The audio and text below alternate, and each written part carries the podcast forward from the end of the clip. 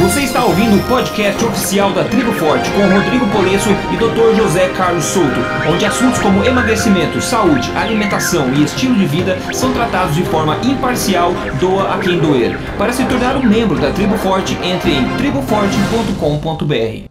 Olá, olá para você que está ouvindo aqui. Esse é o podcast número 32 aqui do podcast oficial da Tribo Forte, o podcast número 1 em saúde no Brasil. Muito bom estar aqui de novo com você para mais uma semana, mais um episódio.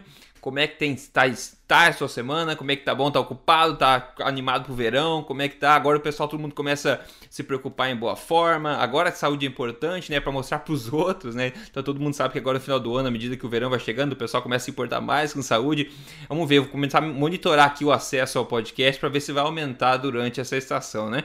Que o pessoal sempre lembra da saúde quando tem algum, algum motivo específico, na é verdade.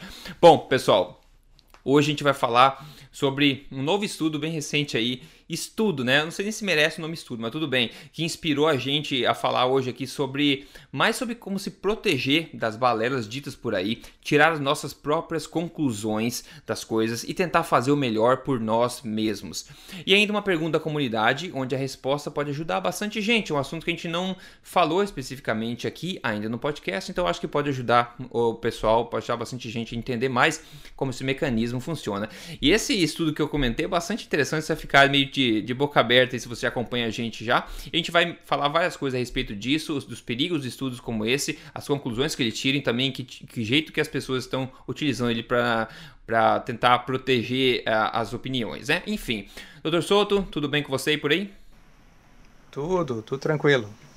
Tudo ótimo. Vamos partir direto para a pergunta da comunidade, que eu vou jogar essa pergunta em tua direção, que é você a pessoa mais qualificada para responder isso aqui. Com certeza você deve ver esse tipo de coisa é, seguido na tua, na tua prática aí. Vamos lá. O Erlon de Bazar pergunta o seguinte: Olá, gente. Alguém pode me ajudar?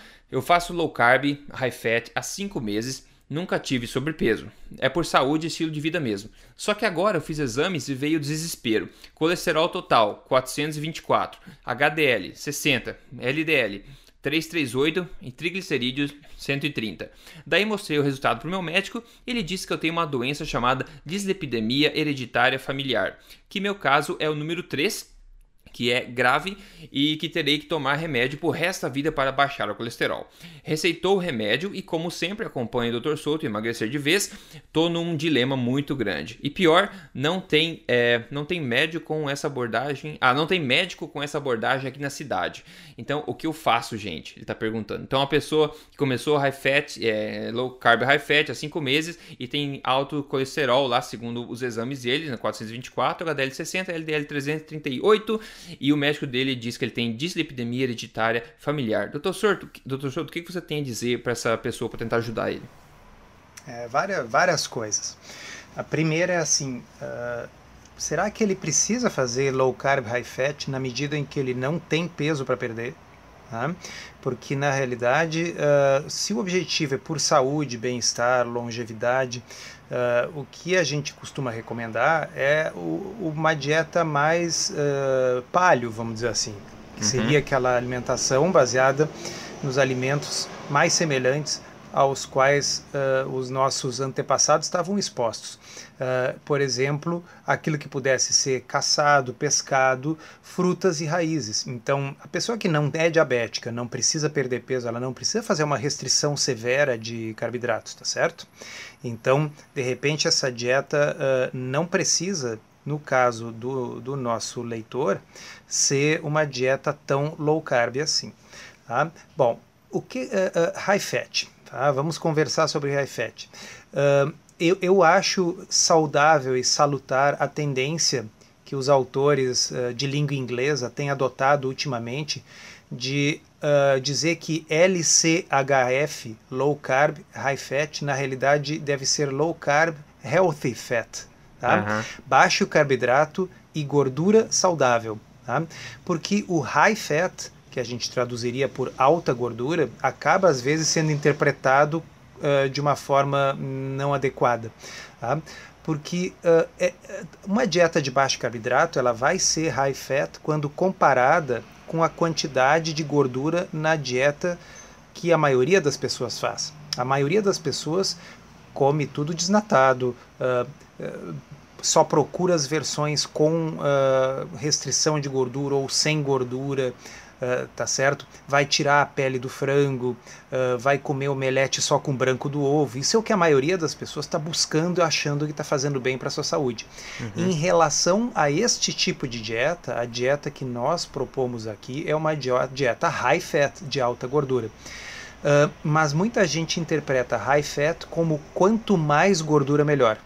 Tá é, certo? É, é. Uhum. Então, assim, se um, se um pouco de alguma coisa é bom, então muito dessa coisa deve ser melhor. Uhum. Mas isso nem sempre é verdade, aliás, é. normalmente não é. é. Tá? Então, uh, eu não sei se eu já contei aqui no podcast uma vez, mas serve para ilustrar. Uma vez eu atendi no consultório um casal. Uh, e os dois uh, queriam fazer dieta low carb para perda de peso. Então eu orientei e aí, uh, algum, um, acho que dois meses depois, retornaram. Os dois tinham perdido peso. Uh, normalmente, como costuma acontecer, o homem perdeu mais peso do que a mulher, porque isso uh, é, é, a regra, né? Os homens têm mais facilidade de perder peso. Mas aí a mulher disse assim: e doutor, eu acho que ele está exagerando na gordura. Aí eu digo: ah, por quê? Aí ela disse: olha. Uh, quando a gente vai comer uma picanha, eu corto fora aquela capa de gordura, ela disse, porque eu não gosto. Eu digo, ah, tudo bem, né? Aí ele disse assim, ele come a picanha dele com a capa de gordura e ele pega a capa da gordura da minha picanha e come também. Uhum. Né? Aí, uhum. uh, aí eu disse para ele, não, aí eu acho que realmente é exagero, né? porque na realidade, quando a gente conversou aqui em outro podcast sobre densidade nutricional, uhum. a capa da gordura isoladamente, a capa de gordura da picanha, aquela gordura pura, aquilo não tem uma alta densidade nutricional, aquilo é não. é só gordura. Uhum. Né? Aquilo ali seria como comer manteiga ou como beber azeite, tá certo? Quer dizer, não tem muito sentido comer gordura pura, porque aí eu estou consumindo exclusivamente calorias sem muitos nutrientes. É diferente de eu comer a carne, que é uma coisa de densidade nutricional altíssima, e claro, ela vem naturalmente terá gordura entremeada nas fibras da carne, mesmo que eu tire aquela capa grossa de gordura. Uh, então, a, a, resposta do marido, né, desse casal foi assim, mas o senhor disse que podia comer gordura, tá certo? Então ele tinha entendido que pode comer gordura, então quanto mais gordura, melhor. Tá? Uh, tem pessoas, aí a genética uh, uh, realmente manda, tá? Tem pessoas que podem comer quantidades muito grandes de gordura e vão manter os seus lipídios normais, vão ter o seu colesterol dentro de níveis aceitáveis, enfim. Já outras pessoas, se consumirem uma quantidade muito grande de gordura, vão poder desenvolver um quadro de dislipidemia como esse. Tá? Para poder dizer que isso é uma hipercolesterolemia familiar, tá? uh, teria que saber desse nosso ouvinte se o colesterol dele já era assim antes dele fazer a dieta. Mas pela uhum. pergunta, a minha impressão é de que não, que é uma coisa que ficou assim depois. Se ficou assim depois, não tem cabimento resolver isso aí com remédio. O ideal seria que ele modificasse a sua dieta, ok? Para resolver o problema. E sim, 400 de colesterol é um problema. Tá? Então, uh, aqui também um outro aspecto que vale considerar é o seguinte: uh, nós uh, já, já conversamos em, em, algum outro episódio, provavelmente, mas o colesterol total isoladamente não é uma métrica importante. Ele praticamente não tem valor preditivo no que diz respeito à doença cardiovascular. Então a gente tem que avaliar o colesterol total no contexto junto com o HDL e com os outros marcadores. Então uma pessoa que tenha 230 de colesterol total e tenha 70 de HDL, essa pessoa não precisa fazer nada para baixar o seu colesterol, uhum. porque na realidade a relação entre colesterol total e HDL, um dividido pelo outro, estão excelentes, tá? e uma boa parte da elevação, entre aspas, do colesterol total da pessoa é, é, é às custas de HDL, que é um, uma coisa boa, ok? Uhum. Uma pessoa que tivesse 180 de colesterol, mas tivesse um HDL 30, estaria num risco cardiovascular muito maior que uma que tenha 230 uh, e HDL70. Então é comum numa dieta low carb uh, a pessoa ter uma elevação do colesterol total concomitantemente a uma elevação do HDL e aí a gente várias vezes aqui tranquiliza, diz assim, não, olha, isso aí está bem, até, até é uma evolução favorável. Bom, obviamente isso não se compara com a situação deste nosso ouvinte que está com 400 de colesterol total, do 300 e tantos de LDL, tá certo? Isso é sim um fator de risco cardiovascular, isso não pode ficar dessa forma. Mas eu repito, se não era assim antes, por que, que ele vai ter que tomar remédio o resto da vida? ok? Então o primeiro passo é verificar se o high fat não está sendo levado ao pé da letra no sentido de consumir o máximo de gordura possível, de procurar uh, acrescentar mais gordura além da gordura natural dos alimentos. Tá? Uh, primeiro fato. Segunda coisa é o seguinte: para aquelas pessoas que têm realmente uma tendência familiar, hereditária à dislipidemia, simplesmente modificar os tipos de gordura e por isso que a abreviatura LCHF talvez deva mesmo ser traduzida por low carb healthy fat, né? gordura uhum. saudável se esse nosso ouvinte uh, fizer algumas modificações do tipo evitar um pouco a gordura da carne gorda, uh, diminuir um pouco a quantidade de bacon, banha, uh, manteiga, tá certo? E se focar mais em peixe, frutos do mar, nozes, castanhas, abacate, azeite de oliva, esse tipo de gordura insaturada, muito provavelmente ele retorne a níveis não apenas adequados, mas na realidade bons, né? com um colesterol total uh, que esteja dentro do aceitável, com bom HDL, tá? sem que ele tenha que abandonar sua dieta low carb e sem que ele tenha que uh, deixar de comer gordura, porque o que a gente acabou de citar aqui, abacate, nozes, castanhas, azeite de oliva, peixes, especialmente peixes gordos, como salmão, como sardinha, ok? Uh, são alimentos de alta gordura, mas é a healthy fat, né? A gordura saudável. Uh, eu sei que alguém deve estar pensando confuso assim, sim, mas na realidade uh, a, a, gordura natural dos alimentos não é sempre saudável? sim, tá? mas existe às vezes um limite, uma tolerância individual do que, que cada pessoa pode consumir de gordura antes que desenvolva uma alteração dos seus lipídios. E eu vou usar aqui uma analogia, Rodrigo. Uhum. Uh, por exemplo, nós sabemos que a tolerância individual das pessoas aos carboidratos é muito variável. Tá? Em pessoas que podem consumir 100 gramas de carboidrato por dia, 150 gramas de carboidrato por dia, sem ter alterações importantes na sua glicemia, sem engordar, sem ganhar peso, sem nenhum problema. Tem outras pessoas que para conseguir manter o peso e manter a glicose controlada tem que consumir aí 50, 40 gramas de carboidrato por dia. Tá? Uh, então, uma pessoa dessas que é um diabético que está com seu diabetes controlado graças a uma dieta low carb, se essa pessoa comer uh, três bananas bem maduras, tá? a, a, glicemia dela vai a 250, tá certo? Ela vai ter uma alteração grave na sua glicemia. Uh, isso significa que banana é uma coisa que faz mal para a saúde? Isso significa que frutas são deletérias para a saúde, venenosas? Não. Tá? Isso significa que aquela pessoa não pode comer frutas tão doces, tem que escolher frutas com menos açúcar. Então, alguém que desenvolve uma dislipidemia com 300 de LDL, 400 de colesterol total, não pode comer a quantidade de carne gorda que talvez eu ou o Rodrigo possamos. Tá? A vida é assim, pessoal. Tá? Então, não significa que a pessoa tenha que abandonar uma dieta low carb, significa que ela tem que fazer uma dieta low carb com gorduras saudáveis, healthy fats. E as monoinsaturadas e as insaturadas presentes nos alimentos tendem a ajudar nesse sentido. Ótimo, ótimo, ótimo. Bom, pessoal, ficou uma, ficou uma aula bastante bacana aí. Só que eu quero dar uma visão mais é, menos clínica, mais sobra na questão. Eu tô vendo a pergunta de uma pessoa do Erlon. O Erlon parece uma pessoa nova pela foto dele aqui. Então eu acho que antes de se preocupar com qualquer coisa clínica, qualquer detalhe sobre nossa alimentação, esses casos específicos que o Dr. Souto falou, esses pontos mais avançados de observar, eu acho que todo mundo pode tirar proveito de um verdadeiro banho de bom senso, né? Um verdadeiro banho de bom senso. Se você parar e pensar o que você está fazendo na sua alimentação agora que não não cabe mais ou menos no bom senso quando a gente analisa de perto. O que, a gente está exagerando, que talvez a gente acostumou já por causa do hábito, mas o que, a gente está exagerando, que talvez há cinco meses atrás, quando, come... quando, ele começou essa dieta, ele não fazia.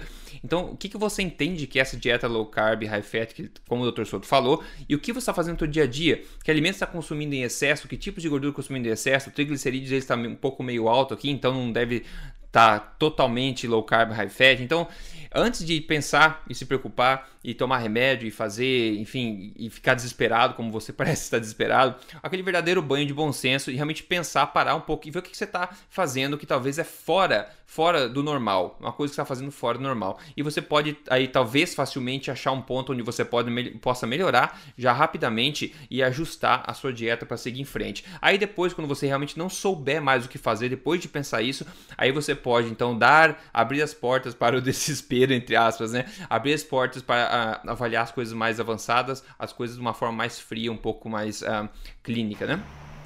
Bom. É, eu tenho uma postagem, viu, Rodrigo, lá no, no blog, que, que fala exatamente desse assunto aí. O, o título é Quando High Fat se torna too high, né? Quando alto vira alto demais.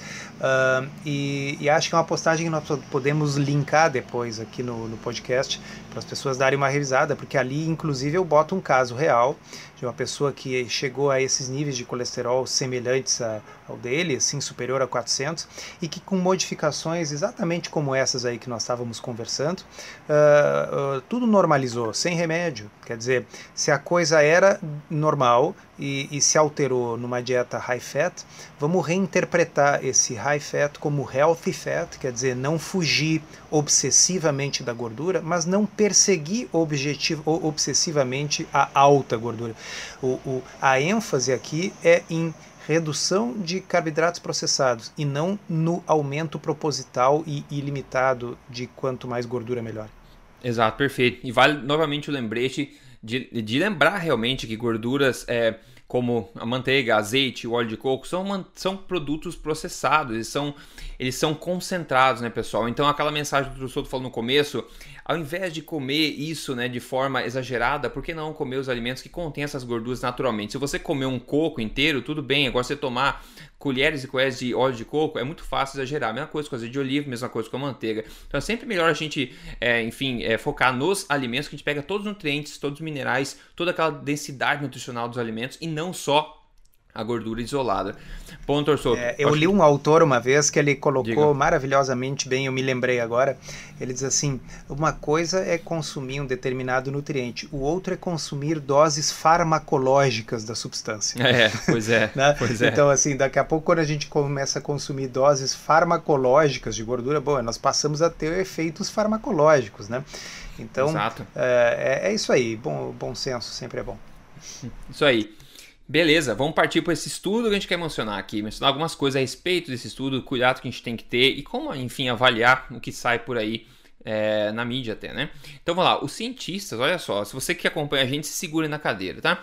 Cientistas dizem que o exato oposto da dieta paleo parece que é o melhor para quem quer viver uma vida longa. Olha só, esse, esse estudo que foi, pois é, dei risada à vontade, pessoal. Foi publicado no Business Insider. Eu tenho que dar Insider. risada, porque o que, que seria o exato oposto da dieta paleo? Para mim, o exato oposto da dieta paleo é comer exclusivamente alimentos que saem de fábricas, somente alimentos processados e, de preferência, basicamente farinha e açúcar. Isso, para mim, seria o, o exato oposto da dieta paleo. Não, é, por definição. É, uma, é, é de uma imbecilidade é. o título desse Não, negócio. pois é, mas é, é, o tipo de, é o tipo de título que pega atenção e a gente sabe que o objetivo de, de muitos canais de mídia é realmente pegar atenção, né? Mas a, é, a, cliques, bola, né? a bola. Quantos cliques? É. A bola começa a é. rolar quando a gente começa a ler o que, que, é, que, que é esse estudo, enfim, tá, pessoal? Então, vamos lá. É, eu vou ler um pouquinho aqui, um, só uns um parágrafos que eu estou traduzindo simultaneamente do artigo. O artigo vai estar postado aqui é, no, no emagrecerdevez.com, no podcast 32, vai estar lá o, o, o link, tá? Então vamos lá, uma, uma, é, uma dieta low carb, é, de ba... não, vamos lá, uma dieta baixa proteína e alto carboidrato pode ser a maneira mais efetiva para estimular um hormônio de, da longevidade tá? de acordo com esse último é, pesquisa australiana. Esse estudo publicado no jornal Cell Metabolism, ele pinta uma, pinta, ele dá uma, uma, uma ideia mais clara sobre um, hormônio que tem um nome bastante complicado, né? Para seguir nossa tendência do último, do último podcast também tinha uma coisa bastante complicada o nome. Então o nome desse hormônio é Fibroblast Growth Factor 21, FGF21, tá? Esse é o hormônio da longevidade, segundo o que eles estão chamando aqui. Agora, antes, em estudos anteriores, eles descobriram que esse FGF21 ele, uh, ele tinha uma influência em diminuir o apetite, em moderar o metabolismo, em aumentar a resposta do, do ou melhorar o sistema imunológico e estender a vida, trazer longevidade. E também ele é usado é, terapeuticamente para diabetes, etc. Agora, esses pesquisadores da Universidade de Sydney na Austrália, acharam que dietas eh, altas em carboidratos e baixas em proteínas são a melhor forma de você turbinar esse hormônio, esse FGF21 em ratos, pessoal. Em é, ratos. isso que eu ia dizer, em tá? que espécie mesmo? É, em ratos. Agora, agora vamos lá, uma, o que, que o, o doutor que conduziu aqui o, o estudo falou. De, é, independente da popularidade das dietas paleo, que ele chama de alta proteína, que a gente já falou, a gente não concorda aqui, fala, a nossa pesquisa sugere que o exato oposto pode ser o melhor à medida que a gente envelhece, que uma dieta alta em carboidratos e baixa em proteína foi a mais benéfica na, do, é, no estudo observado por eles. Então maravilha. Então o que o estudo falou? Eles fizeram um estudo em ratos, né, descobriram que esse FGF21 teve maior resposta quando a dieta é alta em carboidratos e mais baixa em proteína, tá? E elas estão concluindo então com o exato oposto, uma dieta paleo, ou seja, o, dia, o direto oposto de uma dieta baseada em alimentos verdadeiros, ou seja, alimentos como o Dr. Souto falou, que saem de fábricas, seria a melhor resposta para uma vida longa. Que maravilha, hein, Dr. Souto? Ah, chega a dar um, um, cansaço, né? Chega a dar um desânimo. chega, chega. chega. De, deixa, eu te, deixa eu perguntar uma coisa. Você já ouviu falar, Rodrigo, em uh, o Ciência da Fada do Dente? É, não, mas eu imagino o que, que você quer dizer com isso. Ciência da Fada do Dente é um conceito uh, que foi não não é meu originalmente, é de uma médica. ah, como é o nome dela? Daqui a pouco eu vou lembrar. Harriet Hall. Tá? Uh, e, e ela usa essa expressão para, uh, na realidade, explicar algo que se aplica muito bem a esse caso. O que, que é dieta, a, a ciência da fara do dente? Ciência da fara do dente é o seguinte: imagina uh, que eu resolvo fazer uma série de anotações científicas sobre a fada do dente. Uh, será que ela vai dar uh, mais dinheiro para o primeiro dente que eu perder ou para os últimos? Será que se botar o dente debaixo do travesseiro uh, num pacotinho bonitinho, o dinheiro que vai ficar no outro dia de manhã vai ser maior do que se for só o dente solto? assim? E aí ele disse: olha, é, é, é possível coletar uma série de dados nesse sentido e fazer uma maravilhosa teoria sobre a fada do dente. Só tem um detalhe convém primeiro, antes de fazer tudo isso, verificar se a fada do dente existe. Tá certo? É, verificar se ela é real. Então, é sim possível construir teorias complexas tá? estatísticas, vamos medir a média do dinheiro que é dado para os incisivos versus os molares, tá certo? Mas antes disso, convém a gente verificar, dar aquela olhada, vamos ver se a fada do dente realmente existe, se não é a mãe que está botando o dinheiro lá, tá certo? Bom, então que, que, que, é a fada do dente aqui? O problema é o seguinte: ok, então se o rato comer uma dieta com mais carboidrato e menos proteína, uh, um determinado marcador sérico chamado FGF21 uh, ah, vai elevar. FGF21 é uma coisa que está associado com bons desfechos uh, em ratos. Tá? Ok. por que que isso aqui a gente está dizendo que é uma coisa de importância secundária? E por que que na semana passada quando um estudo também com uma coisa com um nome estranho falou que o açúcar era uma coisa ruim, a gente festejou. Porque pode parecer para quem está nos ouvindo que diz assim: não, é o seguinte, quando é um estudo que fala de uma proteína esquisita em ratos, mas é a favor do que vocês pensam, vocês acham bom. Quando é um estudo de uma proteína esquisita em ratos que é contra, vocês acham ruim. Não, eu vou explicar a diferença. Já existe um grande conjunto probatório, digamos assim, de estudos mostrando que o açúcar está altamente relacionado ao desenvolvimento de diabetes em humanos. Ok? Então, é um fato estabelecido, um fato da vida, tá? Que o consumo excessivo de carboidratos, especialmente de açúcar, é uma coisa que leva a hiperinsulinemia, excesso de peso, gordura no fígado, síndrome metabólica e diabetes tipo 2. Tá?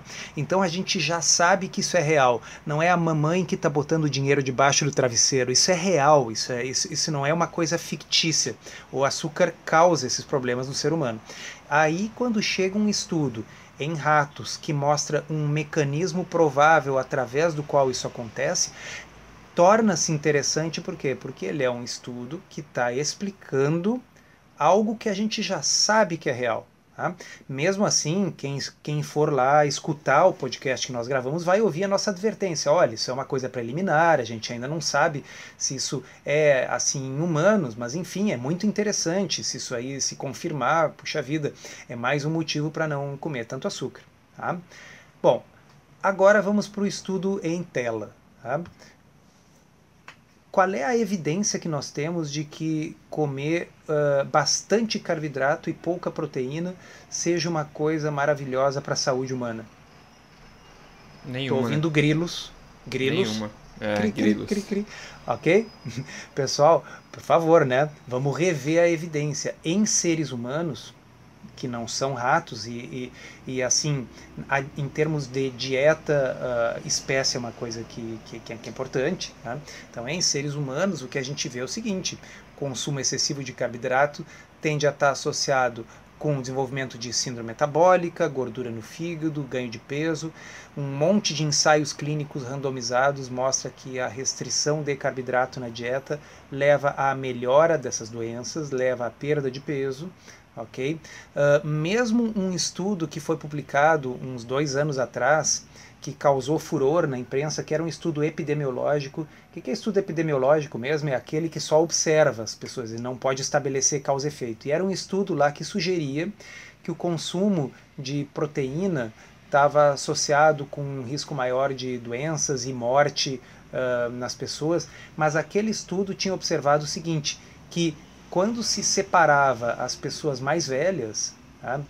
as pessoas, se não me engano, com mais de 60 anos, aí se invertia. Quanto mais proteína elas comiam, menos elas morriam. Ok? Bom, eu não dou muita bola para a conclusão daquele estudo, porque ele é um estudo epidemiológico cheio de vieses e problemas. Tá? Mas o que eu quero dizer é o seguinte: a evidência que se tem, mesmo de estudos epidemiológicos, é que justamente nas pessoas mais velhas o consumo de mais proteína é importante.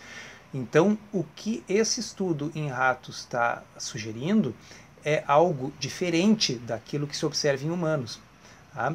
Bom, quando isso acontece, a gente tem que se questionar mil vezes se esse estudo tem qualquer aplicabilidade em humanos. Uh, certa vez no, no, no, meu blog eu escrevi sobre estudos animais e ali eu coloquei o seguinte: estudos em animais servem apenas para levantar hipóteses. Estudos em animais são pouco relevantes quando estudos em humanos já demonstraram que o fenômeno em questão ocorre de forma diversa. Tá? Então, uh, sobre o primeiro postulado, né, o número incontável de vezes em que doenças são curadas em roedores apenas para que depois descobramos que o mesmo não ocorre em humanos fala por si. Pessoal, quantas vezes vocês já não viram assim que uh, cientistas conseguiram curar determinado tipo de câncer em roedores, ok?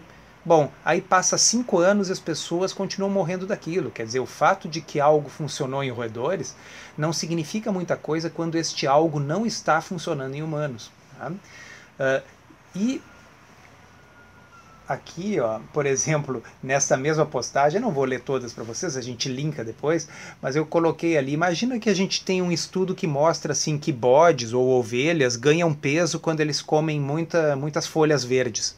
Tá? Isso é verdade, né? Tá certo? Se eu quiser engordar uma ovelha, eu vou dar bastante grama para ela comer. Tá? Vai ser difícil, Bom, boa sorte. agora, imagina o seguinte, tá? que eu diga assim, baseado nisso, tá? Uh, eu vou pedir para as pessoas evitarem as folhas verdes, né? uma vez que está demonstrado que ovelhas engordam comendo folhas verdes. Exato.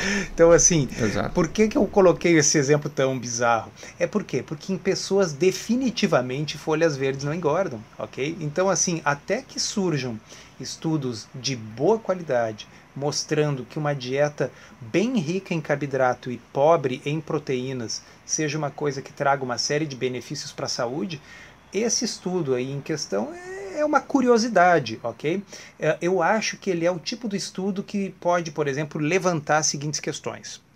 Uh, será que uma dieta com muita proteína pode ser uma coisa boa no longo prazo? É, tem que ver, né? Eu acho que é uma coisa a, a ser estudada.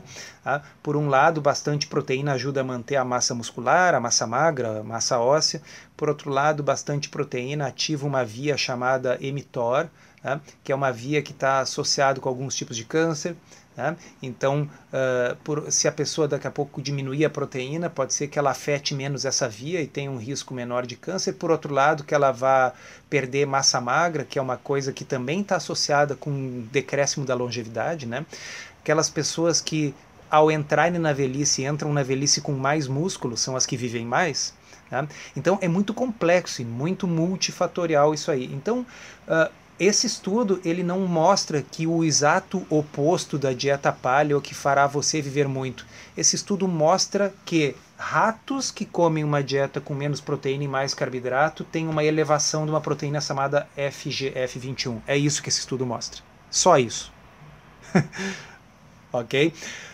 Então serve, como eu falei, para levantar hipóteses. Então assim, ah, olha, quem sabe então vamos testar se uma dieta com mais proteína num animal mais parecido com o ser humano, quem sabe pega um babuíno, uma coisa assim, né, e faz o teste. Claro, são estudos mais caros e demorados, porque são animais que vivem, vivem anos, né, diferente aí do, dos roedores que em, em dois anos estão morrendo de velho, né. Mas enfim, dá para entender, pessoal, assim que o fato de FGF21 aumentar num camundongo que come pouco proteína e bastante carboidrato não significa que o exato oposto da dieta paleolítica é o ideal para o ser humano? Não, não significa É muito esquizofrênico isso. Não, é, tem muitas coisas erradas. Inclusive, eu, eu acho que a análise precisa até pode ser bem mais simples, na verdade, porque isso, na minha opinião, é ridículo por vários motivos. O primeiro, eles consideram a dieta paleolítica como alta em proteína. Então a gente começa a falar já, sabe que proteína ah, ao longo da vida é bom ao longo da vida. A gente não sabe, a gente não tá falando dessa questão. Então não tem nem por que mencionar a dieta paleo é, aqui. Não tem se nada a ver com a dieta proteína é, é, bom ou ruim no longo prazo, é uma questão interessante a ser respondida. Felizmente, como. Uh, a dieta que nós propomos ela é proteica, ela não é super alta em proteína. Bom, é uma pergunta que sequer diz respeito àquilo que a gente propõe, né, Rodrigo? Sim, e não, e não é o ponto do, isso não é ponto desse, dessa pesquisa. Esse que é o negócio. Eles estão colocando um monte de coisas que não são o ponto. E olha só, pessoal, eu sempre gosto de sugerir que você avalie qualquer informação que você vê, qualquer estudo, seja do lado claro da força ou do lado negro da força, qualquer coisa, você avalie com uma mente cética e avalie aquela questão avalie aquele estudo individual. Por exemplo, esse aqui, legal, a gente viu que o FGF21 aumenta em ratos, muito bom, a gente sabe isso, isso é um fato, aquilo que eles viram, né? Agora, o F, então ele aumenta. Aí para tirar a conclusão que o oposto de dieta paleo é melhor para seres humanos, é só um maluco da cabeça que pode tirar essa conclusão. Então eles, eles observam que o FG21 aumentou. Não tem problema então os triglicerídeos, a glicemia, o VLDL, inflamação crônica, a obesidade, o diabetes, o Alzheimer, o câncer, etc. Isso não tem problema. Então eles concluíram já que isso é esse esse esse fato tão assim é, que desmorona tão fácil, sustenta a ideia dele de, de, promover essa dieta oposta. Mas olha só, lendo o estudo, eu fui lá no estudo, deu o estudo, tá? Então eles falam assim, é, ainda eles sabem que essa FGF21, ela aumenta, né, a, a enfim, a, a sua atuação com dieta com ambientes de baixa proteína. E isso também aumenta, esse FGF21 também aumenta em outros contextos, como jejum, como comer demais como dietas cetogênicas e também dietas altas em carboidratos, né? Então eles concluem dizendo que isso aqui ainda tem muita discussão a respeito disso. Então eles não concluem nada em outras palavras, né? Apesar do cara, do doutor concluir uma coisa, colocou entre aspas dieta paleo, deve ser, não sei se ele foi pago ou não para provar com coisa com dieta paleo, mas pode ver, eles dizem o seguinte no estudo, que essa esse bendito FGF21 ele aumenta em outras circunstâncias também, como o jejum e como dietas cetogênicas. A gente sabe que restrição calórica é vinculada à longevidade Isso não é segredo, isso é fato, a gente já sabe disso. Então eles criaram uma bola de neve de do nada, com um estudo fraco desse, que eles devem ter sofrido, não sei como é que deixaram publicar, mas enfim, foi nesse jornal Cell Metabolism. Não, é que assim, Rodrigo, não é o Jamo, o, não é o Ama. O, o, o estudo em si, nenhum problema, ele é um estudo de ciência básica. É assim, olha, uma dieta assim ou assado vai afetar o FG21. Tá? Na realidade, o, o, a grande porcaria é quando sai o press release né, que bota dieta palho e você tem toda razão. Bota por quê? Porque é um negócio que hoje em dia todo mundo está falando, está na moda, então isso vai atrair cliques.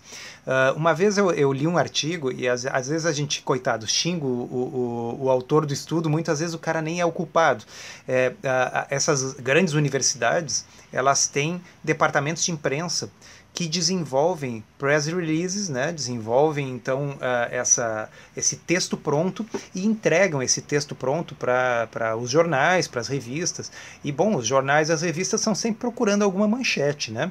Então, muitas vezes o autor ali simplesmente é um cara, puxa vida, o cara tá. É, a, a vida dele é estudar esse raio desse FGF 21 Tá? E o cara achou um negócio interessante, que olha, variando de diversas formas a dieta do, do rato, bom, a que deu o maior aumento foi uma dieta assim, então se eu quiser que o meu rato tenha um FGF 21 mais aumentado, eu vou dar mais carboidrato para ele, essa, essa, é a conclusão, ok? e aí o, o pessoal do pré release diz assim, tá, mas não, mas me dá mais uma coisa, assim, isso significa o quê? Aí o cara diz, olha, esse FGF21 está associado com, com longevidade e tal. Diz, ah, tá, então eu posso escrever aqui que uh, em ratos talvez um, a longevidade aumente com uma dieta pobre em proteínas e alta em carboidratos, o cara pode, tá? E, e aí o cara tá, ok, desliga o telefone. Aí o cara pensa assim, não, agora como é que nós vamos fazer isso aqui gerar cliques? Né? Uhum, o que, uhum. que é uma dieta alta em proteína? É a dieta da proteína. Qual é a dieta da proteína? Não é a palio? Né? Aquilo que a gente é. já falou nos outros podcasts, é. tá, pessoal? Não é, não é, não existe isso. Parem é, de usar é. esse termo. Tá?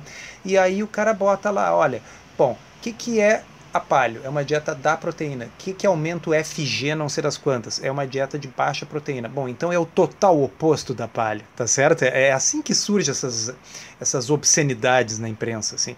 É uma espécie de um telefone sem fio, uma ganância por cliques. Né?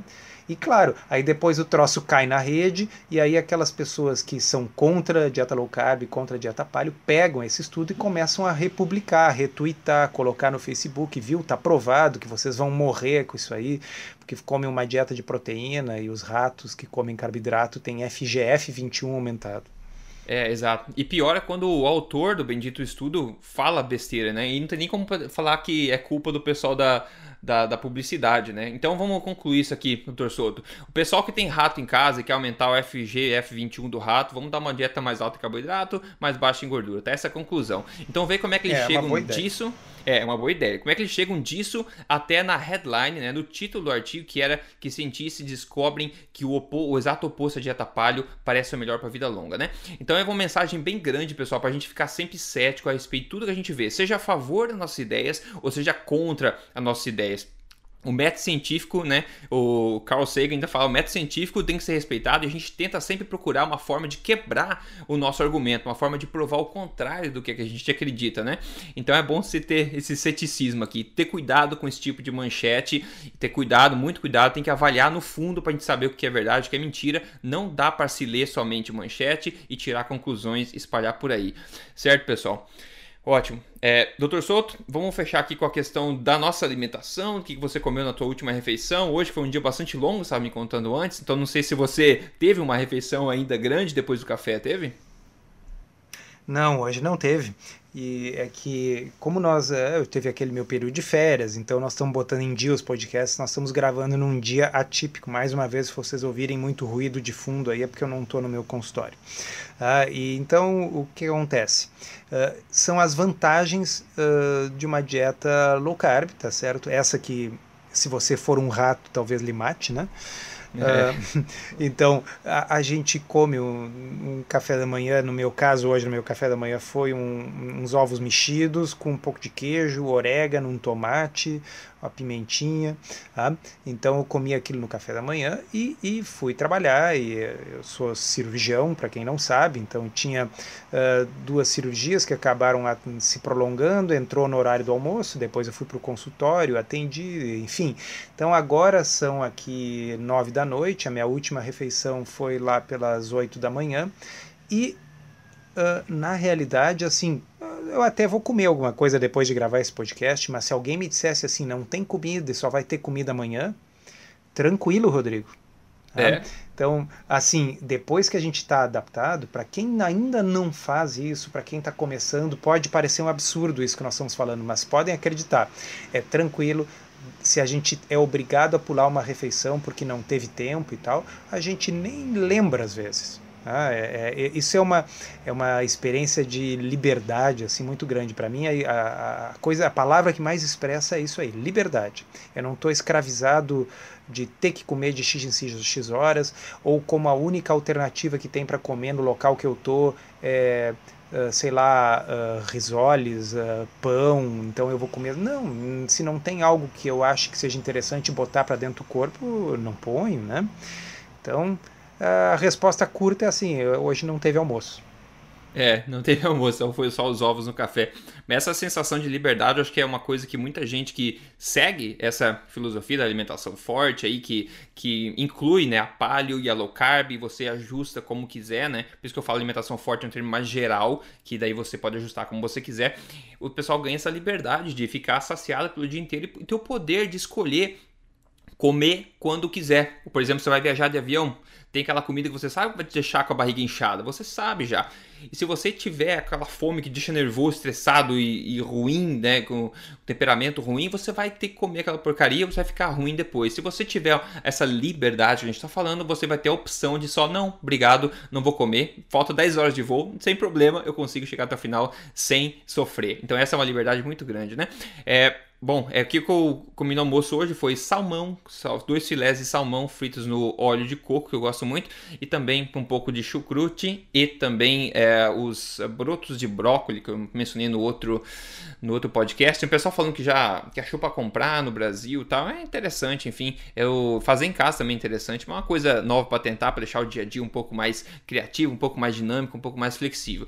Pessoal, então, hoje fechando o podcast, a gente viu a questão da dislipidemia aquela lembrança também que high fat não é coma até estufa, até morrer de gordura, né? Não é sinal verde para exagerar, nada na vida é, Veja o exemplo bom, né? aí do seu almoço, né, Rodrigo? Quer dizer, assim, você não comeu uh, torresmo, não colocou um pedaço gigante de manteiga em cima do salmão, tá certo? Então, assim, uh, ela é high fat porque se vocês forem botar no, no na ponta do lápis, pega ali o, o um, uh, um aplicativo e ver, vamos botar o salmão, bota o óleo de coco que foi usado para fazer o salmão, etc. Ela é uma refeição que tem mais gordura, mas assim, não é uh, o conceito de quanto mais gordura melhor. Ela é uma low carb healthy fat, correto?